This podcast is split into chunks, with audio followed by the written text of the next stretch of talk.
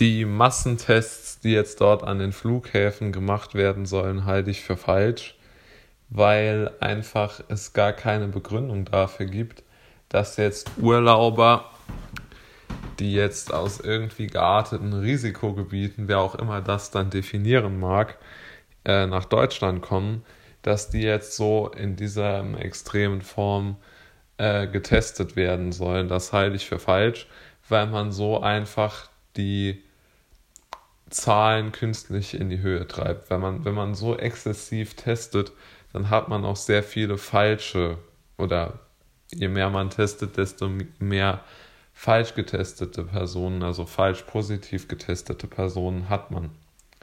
Und das treibt natürlich die Zahlen dann auch an. Und vor allen Dingen ver, verunstaltet man so das Bild des eigenen Landes, was man jetzt beispielsweise in Luxemburg sieht. In Luxemburg ist vermutlich die Infektions äh, Geschwindigkeit und das Infektionsgeschehen nicht höher als noch vor vier Wochen.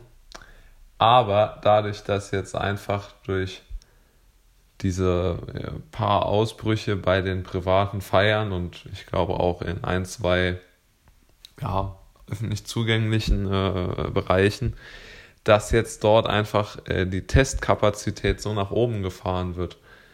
Und dort werden 9600 Tests pro 100.000 Einwohner gemacht. Das ist aus meiner Sicht schlicht und einfach zu viel.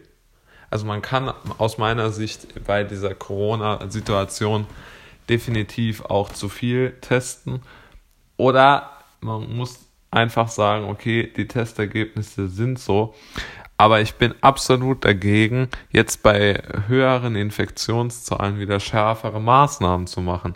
Und das sehe ich als große Gefahr, dass man sozusagen die Bevölkerung in so eine immer und auch die Wirtschaft an alles Mögliche, immer und Schulen, Kinder, also wirklich die komplette Gesellschaft in ein, so eine ständige Erwartungshaltung bringt, gehen jetzt die Ergebnisse hoch, gehen sie runter, wie mu muss ich getestet werden, muss ich in Quarantäne.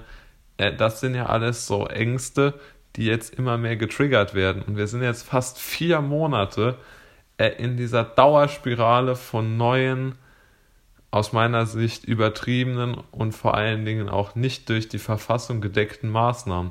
Denn Ausnahmezustände, auch im Rahmen von Pandemien, müssen zeitlich begrenzt sein.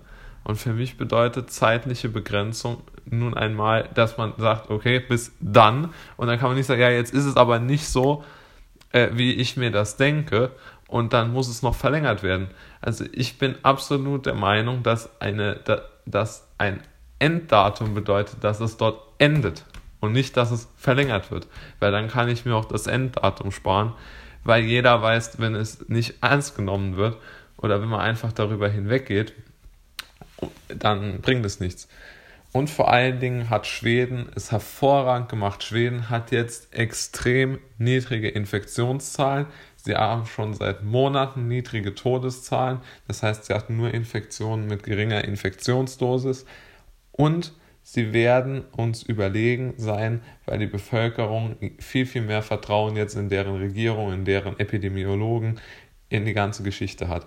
Also Schweden hat es hervorragend gelöst und ist beispielgebend für alle anderen Länder.